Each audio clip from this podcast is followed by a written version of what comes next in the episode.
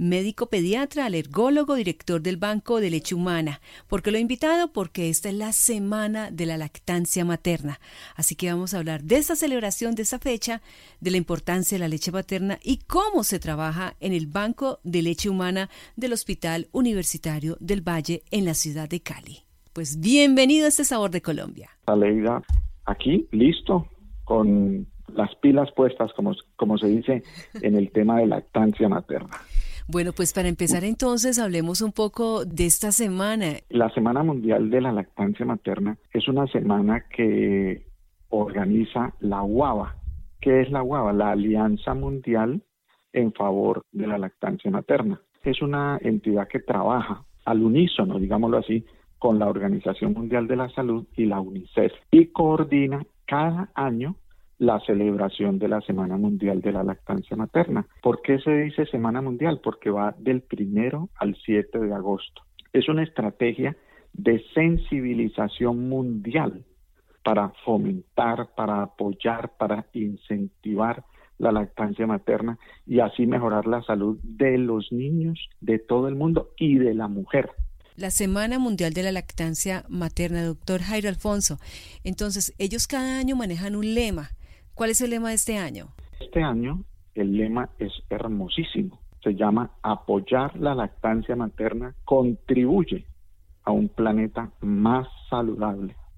Ese lema, con ese lema, se quiere destacar precisamente la importancia del trabajo en red, tanto del sector social, o sea, de toda la gente que apoya a las madres lactantes, trabajar de la mano con otros sectores, por ejemplo, los grupos que trabajan en temas medioambientales. ¿Y para qué?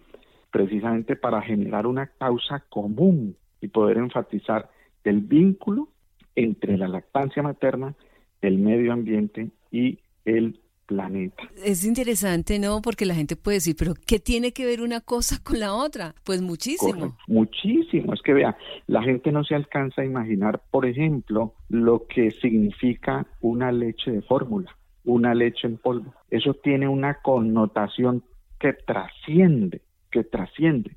Por ejemplo, imagínese usted el ganado, el ganado vacuno, de donde sacan toda la leche. Ese ganado hoy en día lo alimentan con pastizales que han sido fumigados, que han sido invadidos de agroquímicos para producir un buen pasto como alimento para ese ganado. Además, ese ganado tiene vacunas desde que nace, tiene hormonas, tiene una cantidad de sustancias químicas y esa leche es la que después va a ser procesada en las grandes industrias de alimento y esa leche va a llegar al organismo de un recién nacido que está inmaduro, que está virgen. Bueno, en fin, entonces, por eso el lema de este año está centrado en el impacto de la alimentación infantil sobre el cambio climático, sobre el medio ambiente y sobre la necesidad urgente de proteger, promover y apoyar la lactancia materna para la salud de la gente de este planeta. Es que la lactancia materna definitivamente es un acto natural, es un acto ecológico. La lactancia materna o la leche humana es un recurso renovable y además es gratuito, gratuito. Imagínense. Y no, no contamina, no contamina absolutamente nada. ¿no? que ese lema me parece extraordinario. Yo creo que ahí le dieron en el punto. Doctor, entonces vamos a recordar esas bondades, esos beneficios de la leche materna que son muchísimos. La lactancia materna promueve una mejor salud, no solo para el niño, también para la madre. Yo como especialista en enfermedades alérgicas, en asma, en rinitis, etcétera, doy fe.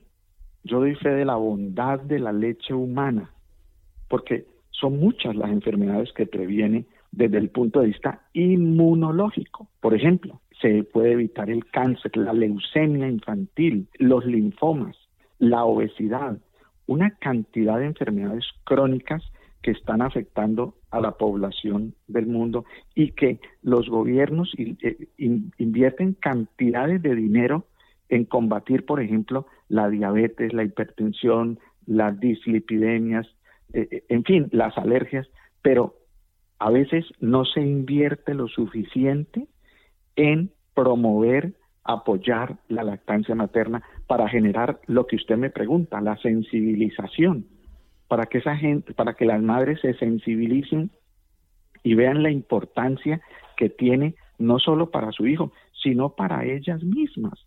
Mire, es increíble ver, por ejemplo, los niños que son alimentados exclusivamente con leche humana, pacientes que yo tengo, que tienen 3 y 4 años, son niños intelectualmente muchísimo más desarrollados que niños que están siendo alimentados con leches de polvo, leches de fórmula. No se puede comparar. Se han hecho estudios, los que usted quiera, mostrando los niveles de intelectualidad son superiores. Mire, y para la mujer ni se diga, por ejemplo, el cáncer de mama, que el aumento de la lactancia materna puede evitar 20 mil muertes maternas al año por cáncer de mama. O sea, una mujer, entre más tiempo lacte a su hijo, puede prevenirse de un cáncer de mama, de un cáncer de ovario, de la diabetes tipo 2, por ejemplo, de enfermedades al corazón. O sea, es increíble, es increíble ver esto.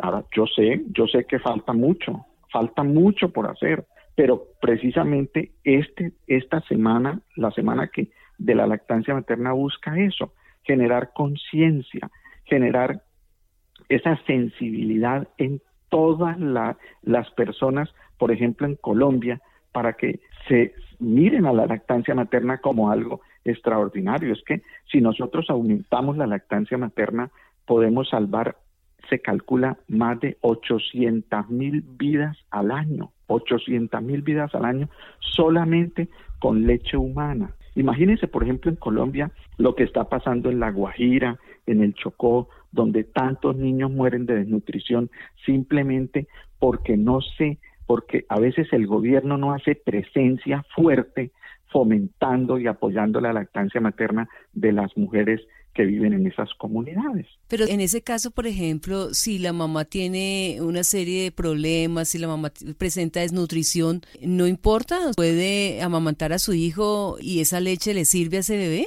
Mire, no existe en este momento absolutamente ninguna contraindicación desde el punto de vista nutricional de la madre para alimentar a su bebé. No existe. Ahora, por supuesto, que una madre tiene que alimentarse bien. Entonces, ahí es donde yo digo que el gobierno tiene que hacer acto de presencia biopsicosocial, o sea, no es solamente fomentar la leche humana, sino darle aporte nutricional a esa madre para que la calidad de la leche que le va a dar a su bebé sea una calidad extraordinaria. Sí, a propósito de, eso de la desnutrición, del estado de salud de la madre, eh, con esto del COVID-19 tampoco hay una contraindicación. ¿Una mamá que presente eh, el COVID-19 puede amamantar a su hijo? Completamente, no existe ninguna contraindicación, ninguna contraindicación. Yo precisamente estoy ah, eh, terminando de publicar un documento eh, sobre las recomendaciones que hace el Banco de Leche Humana del Hospital Universitario del Valle sobre el COVID-19 y la lactancia materna. No existe para nada. Mire, no se ha detectado el coronavirus activo en la leche materna de ninguna mujer lactante con sospecha o con confirmación de COVID-19. O sea que una mujer lactante con COVID-19, con la enfermedad, tiene sus anticuerpos, tiene sus anticuerpos en la leche contra el coronavirus. Entonces, esto es un factor protector contra la infección del recién nacido. Ahora, la leche materna es la mejor fuente de nutrición para un niño, incluido, incluido los niños de madres con sospecha o infección confirmada de COVID-19. Sigamos entonces y hablemos del trabajo que ustedes también están realizando en la ciudad de Cali, en el Hospital Universitario del Valle, que tiene el Banco de Leche Humana. ¿No fue el primero en el país? Eh, ¿Hace cuánto se fundó este, este Banco de Leche Humana ya en el hospital? Mire, esto es un proceso, es un proceso, el Banco de Leche Humana en el Hospital Universitario es un proceso de algunos años eh, nosotros estuvimos un tiempito en una crisis eh, económica que gracias a Dios, gracias a Dios en este momento el hospital está casi que se dice volando, está extraordinario, está subiendo de una manera impresionante. Podemos hablar que más o menos hace dos años ya en el Banco eh, de Leche Humana del Hospital Universitario del Valle estamos pasteurizando leche.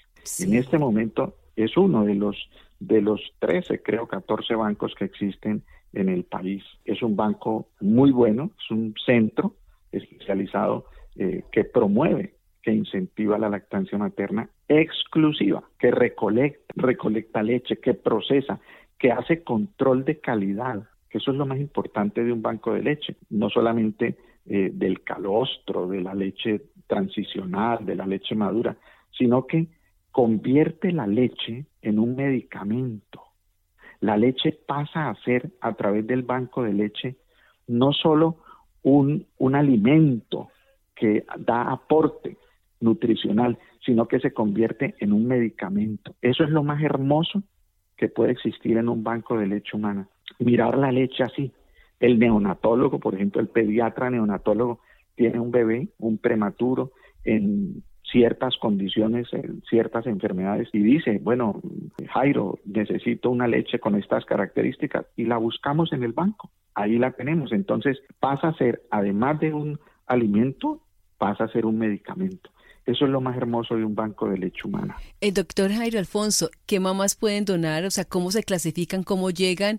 ¿Y quiénes son los niños o los bebés beneficiados? ¿Únicamente aquellos que, que están ahí, que hacen parte del hospital universitario o quiénes más se benefician? En este momento, digamos, un banco de leche humana busca que disminuir la mortalidad de los bebés, disminuir la enfermedad de los bebés que están, por ejemplo, en las unidades de cuidado intensivo neonatal, disminuir la desnutrición infantil, mejorar los indicadores de lactancia materna, apoyar, por ejemplo, el programa de Madre Canguro, que es un programa hermosísimo, ¿sí?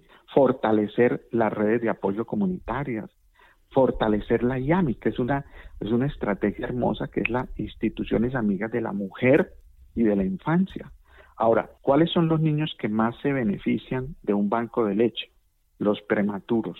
Los prematuros. Básicamente, los bancos de leche humana fueron creados con ese objetivo. Los prematuros, los niños, por ejemplo, de bajo peso al nacer, los niños que tienen infecciones neonatales, los niños que van a ser sometidos a cirugía o niños, por ejemplo, que tienen deficiencias inmunológicas, que tienen alergias a a proteínas de la leche de vaca.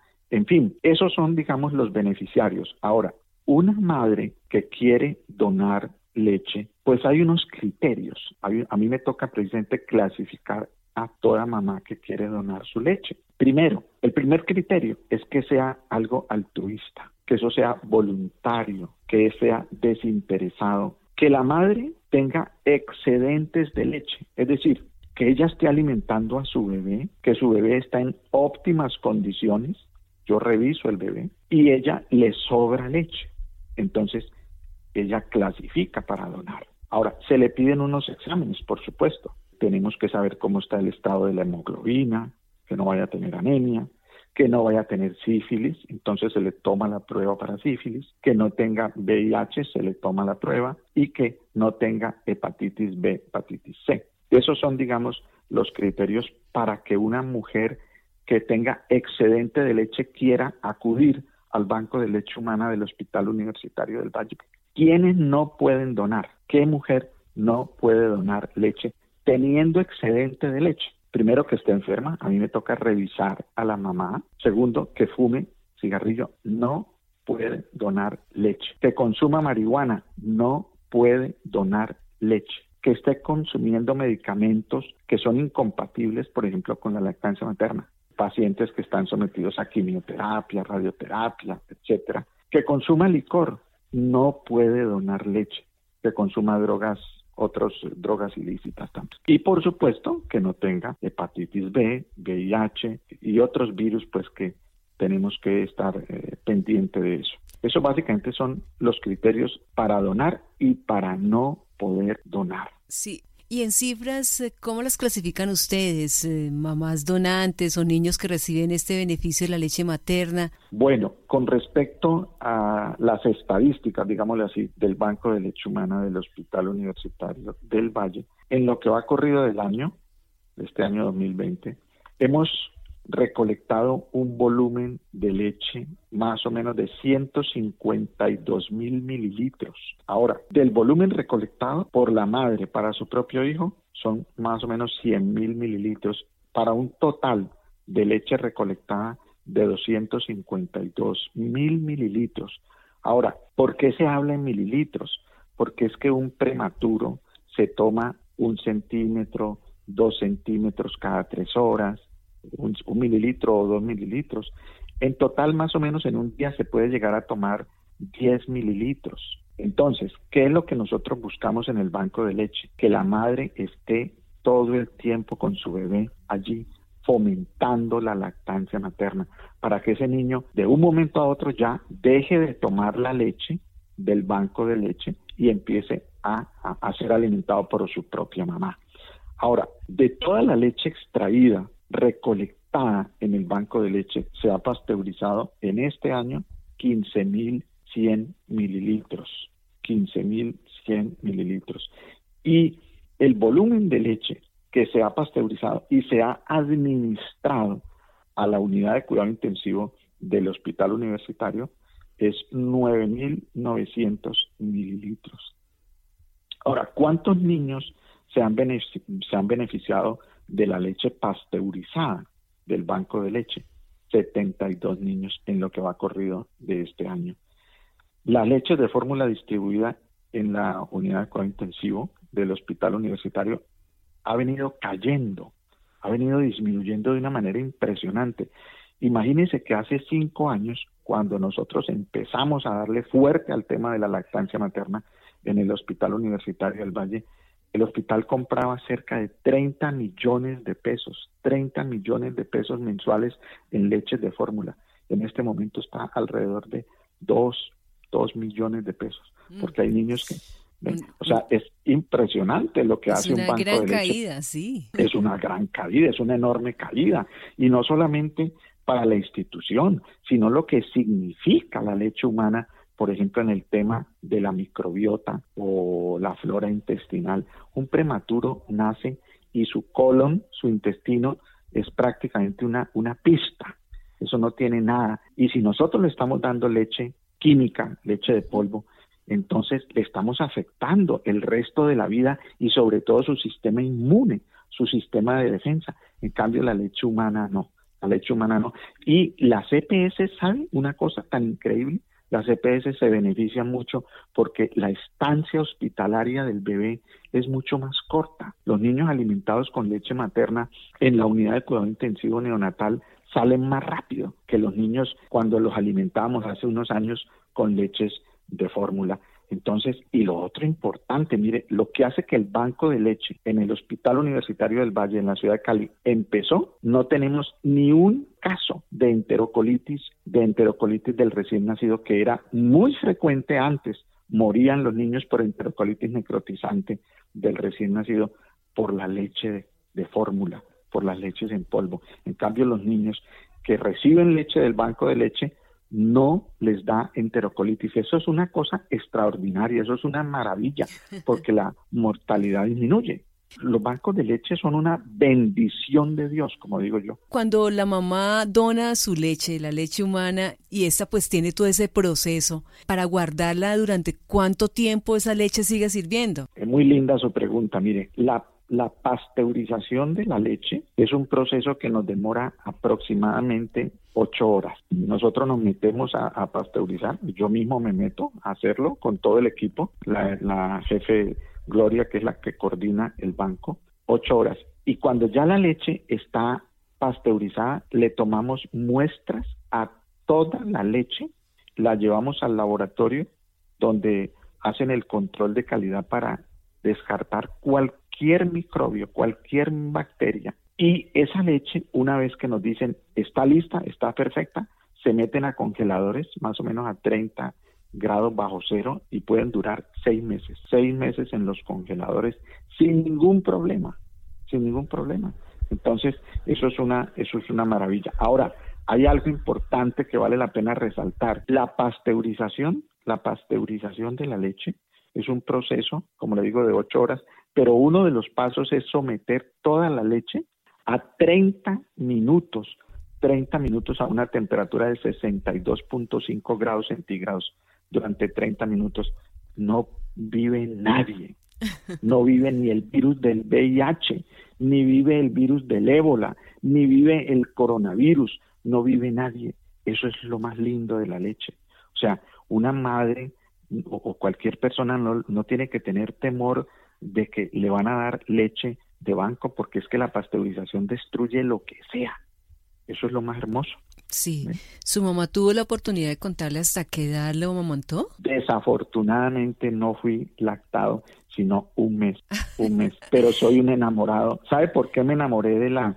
¿Sabe por qué me enamoré yo de la leche Yo pensé que me iba a contestar por ahí hasta los dos años. ¿Por qué se enamoró? No, no, no. Mire, yo le voy a contar por qué me enamoré. Porque resulta que yo como atleta, como atleta que soy, tengo un gran amigo, tengo un gran amigo que es el doctor John Harold Suárez Vargas, senador de la República de Colombia. Y él, trotando una vez conmigo, me dijo, Jairo, si yo llego a ser alcalde de la ciudad de Buga, yo quiero que hagamos un proyecto, un proyecto social que le sirva a la mujer. Le dije, se lo tengo. ¿Cuál? Lactancia materna. Y me metí a trabajar con él durante su proceso de alcaldía. Él fue alcalde en la ciudad de Buga. Y trabajé con él cuatro años en el tema de lactancia materna promoviendo la leche humana.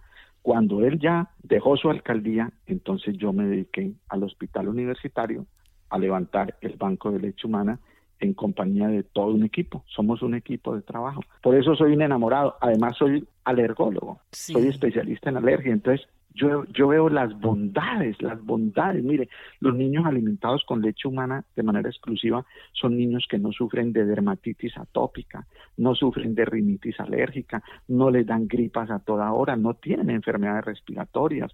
los casos de asma son bajísimos.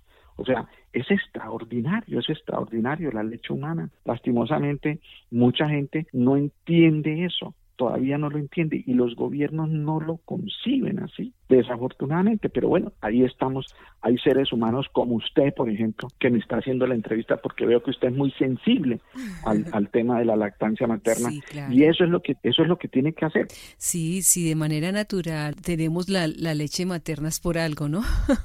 así es. Exactamente. pues doctor Jairo Alfonso, mm. quiero agradecerle muchísimo pues eh, su tiempo, su información, su pasión también también por esto que me parece tan importante y esperamos entonces que todas estas campañas den el resultado que, que se espera, ¿no? Para que más mujeres, para que todas las mujeres puedan amamantar a sus hijos. Así es, Aleida. A usted muchas gracias por la entrevista, a Caracol Radio, por supuesto, y ya sabe que cuenta conmigo para lo que quiera cuando me necesite, me encuentra aún incapacitado. me alegra mucho, me alegra mucho haberlo encontrado, me alegra muchísimo. Con mucho amor para usted y para toda la gente de Colombia.